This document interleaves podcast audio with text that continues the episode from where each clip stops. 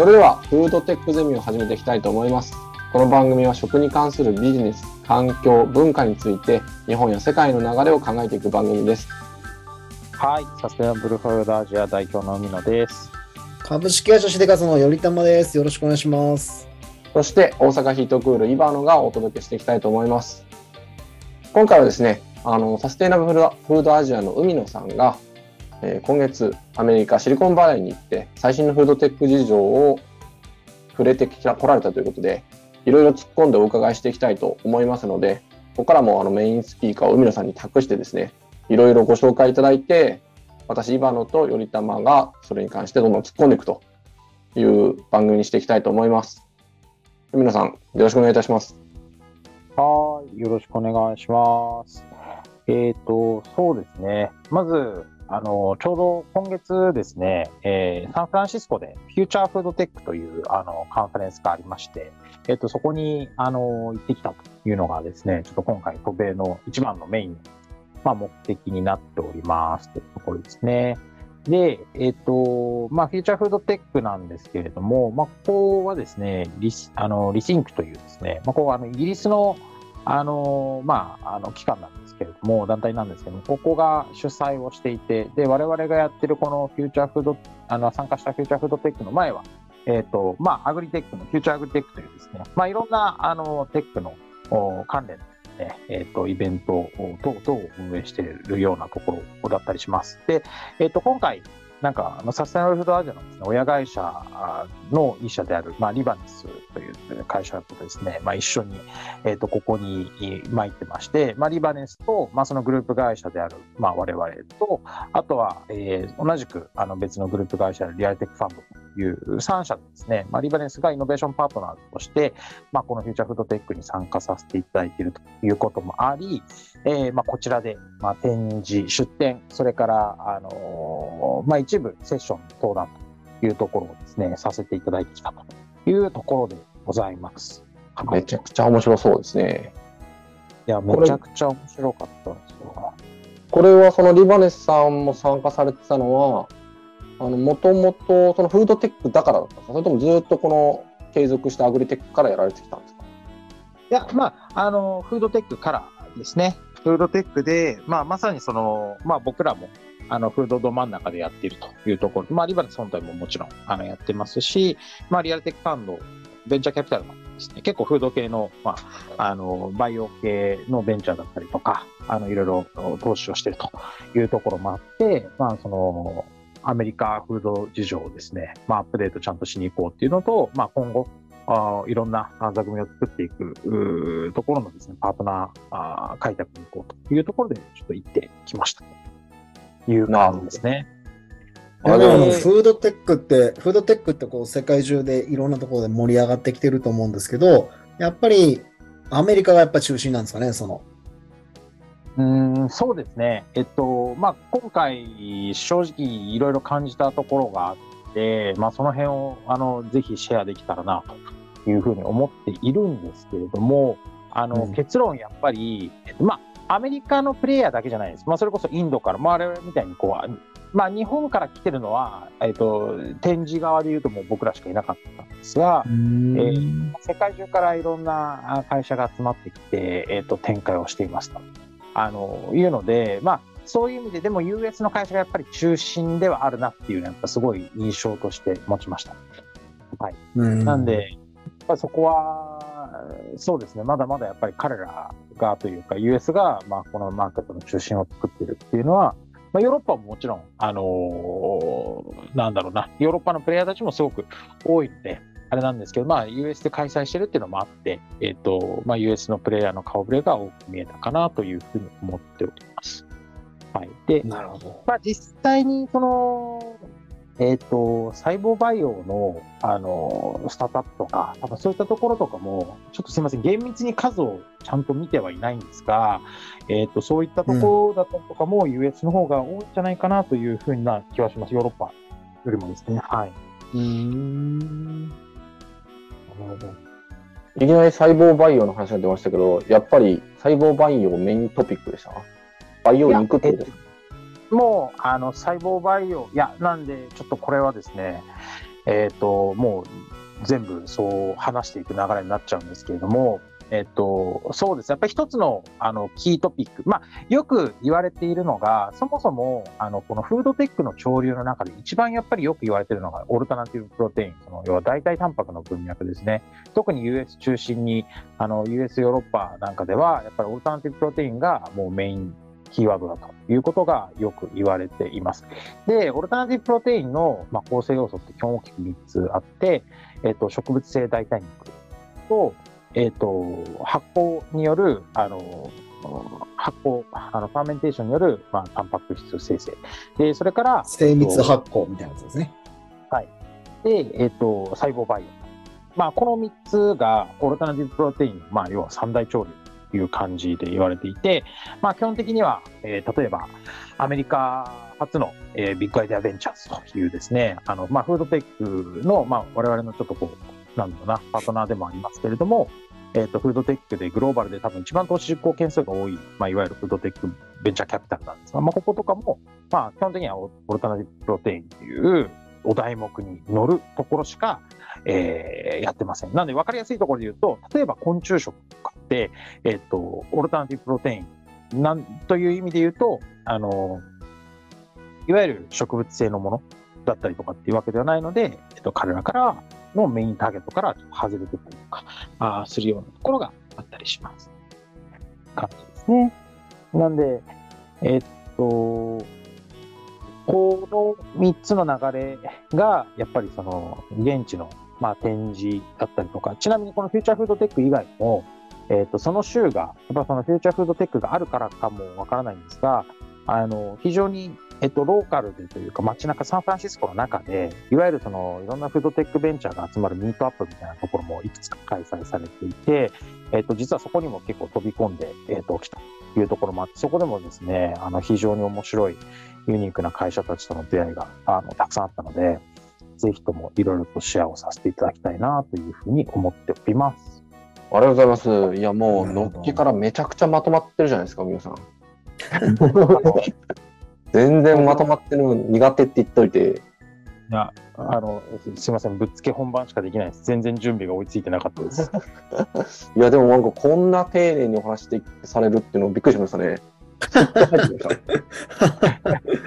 もう話の時間も完璧に見えましたよ。その、今日はオルタナプロテイン考えるんやなっていう。へえ、うん、これやっぱこれが3つ植物性とか発酵とか細胞培養のこの3つがキーフレーズになって今回のフューチャーフードテックってイベントでもやっぱその3つがメインストリームでそれ以外のフードはちょっとあのサブプレイヤーっていうような感じ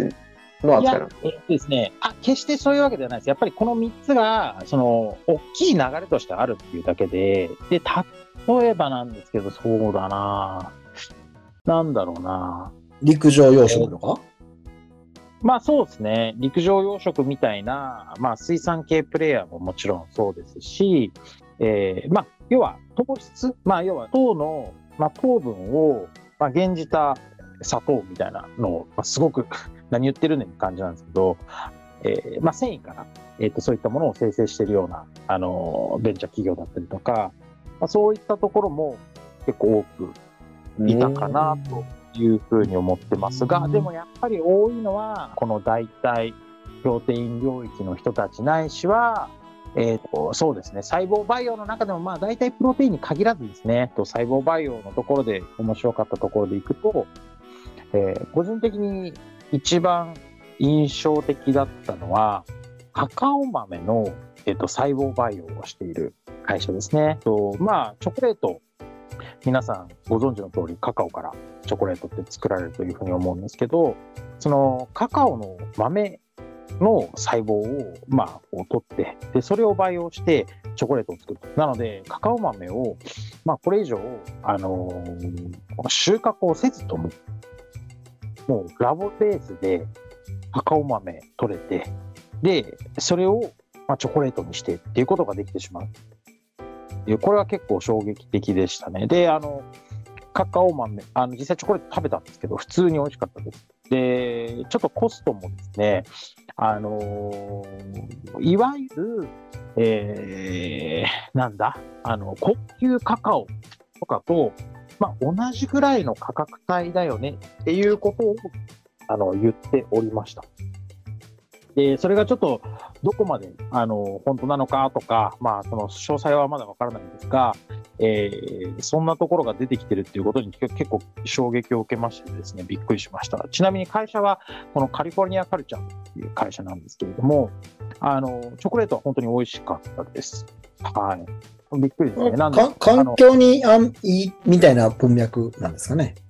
あそうだと思います。まあ、結構そのカカオ生産って、まあ、すごくその、まあ、児童労働の問題含めて、まあ、いろいろこう課題になってる。で、まあ、いろんなその、まあ、日本でも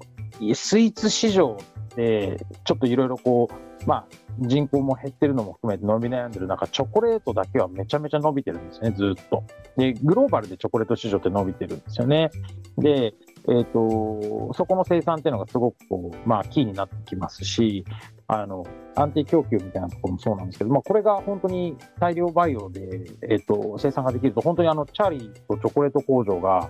まあ、ガチでできちゃうみたいな。あの、工場で全部チョコレートで出てきちゃうみたいな。なんか世界観になるなと思って、あの、これはすごくこう、今後、なんだろうな、大きい転換点を生み、生む、生みうる、なんかこう、発想なんじゃないかなというふうに思って、勝手にですね。いや、そうですよね。あの、僕も最近ちょっと事情があって、お菓子業界の市場調査をしてたんですけど、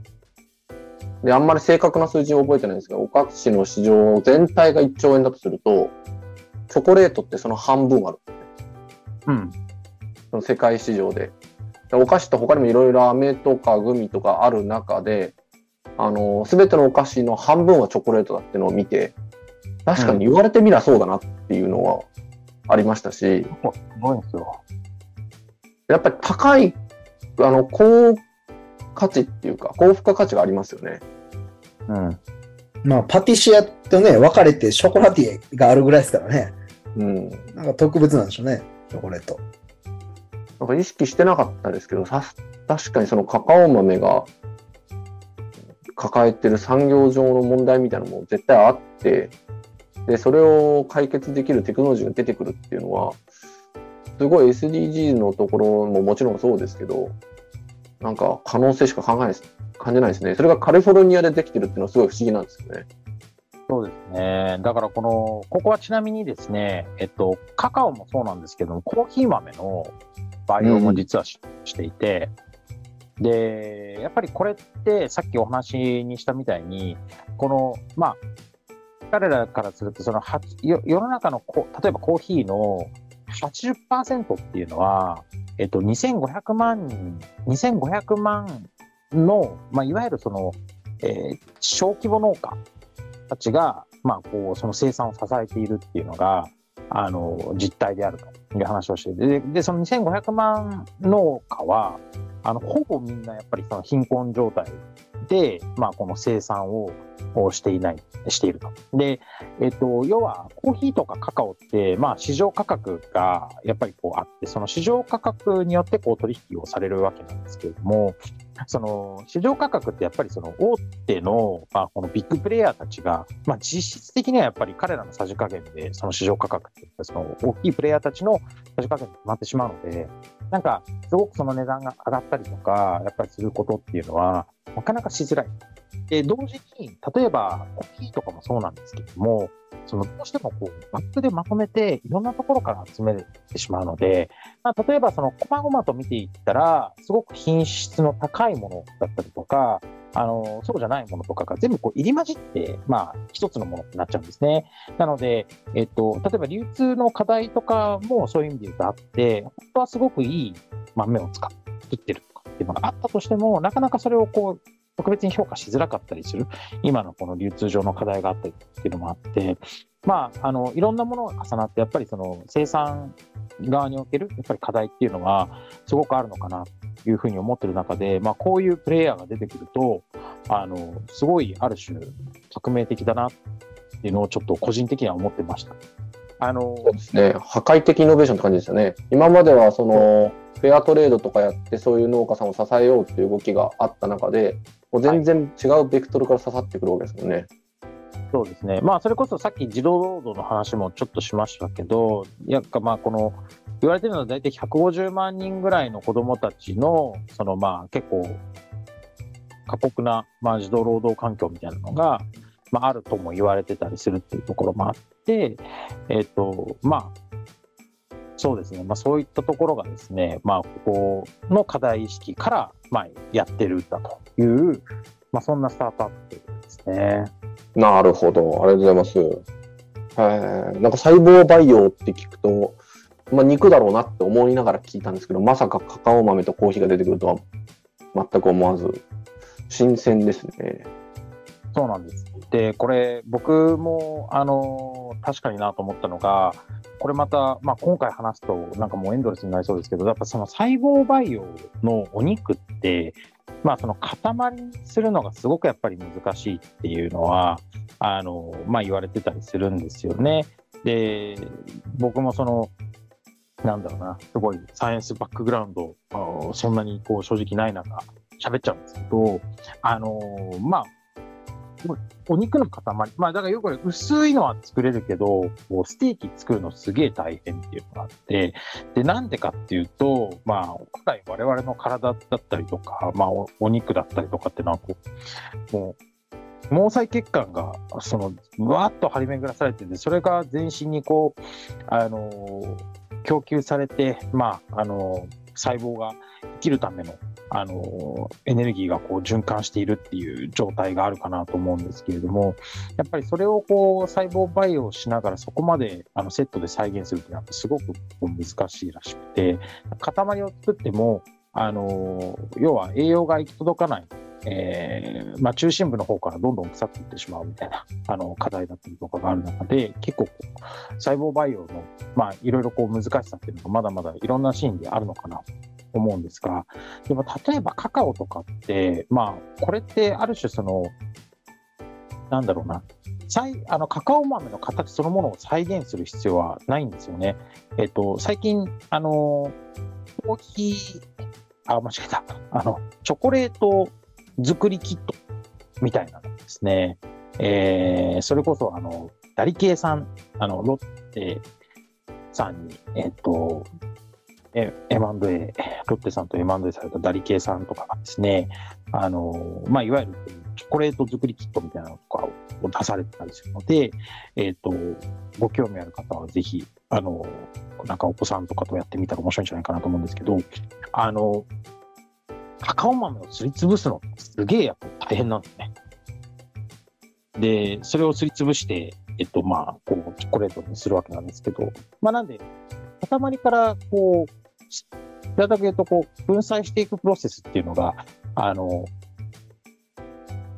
チョコレートとかだとあって、初めから細かい状態で、あの細胞培養って、まあ、要は小さい状態でこう培養されていくと思うんですけど、あの大きい塊にしなくていいと。もうむしろ、その小さいままでそのまま加工できちゃって、意外とこの細胞培養みたいな観点でいくと、実は相性が、そのプロダクトとしての相性がいいんじゃないかなっていうのを、あの、今回話を聞いてて思ってですね、あのついつい、なんか、リアルなものを再現するっていうことをちょっとこう細胞培養ではこうイメージしてたんですけれども、お肉そのものをどう作るかみたいなところを考えちゃったんですけど、そうじゃなくて、そうせずに加工してしまうっていう方向を考えていけば、なんかもっといろんなあの細胞培養の可能性がもっともっと広がっていくんじゃないかっていうのをすごく思った次第です。なるほど。確かにそのカカオ、まあ僕ちょっとチョコレート作ったことないのでイメージわかんないですけど、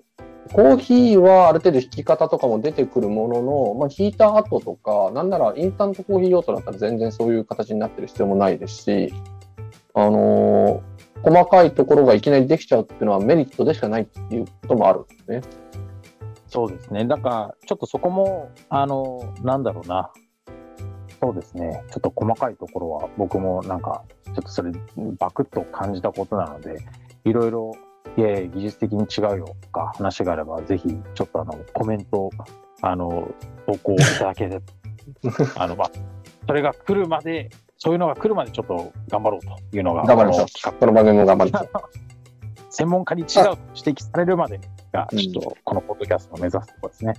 はい。ビビジネス的にはでも面白いですよね。ものによって何か加工された形の方が付加価値がつく食べ物と、そうじゃないものがあるんかなと思って、例えば、ね、牛乳なんかそうですよね。加工した方がむしろ価値下がるケースが基本的には多いかなと思って、脱脂粉乳だったりとか。ス。多分チョコレートとか、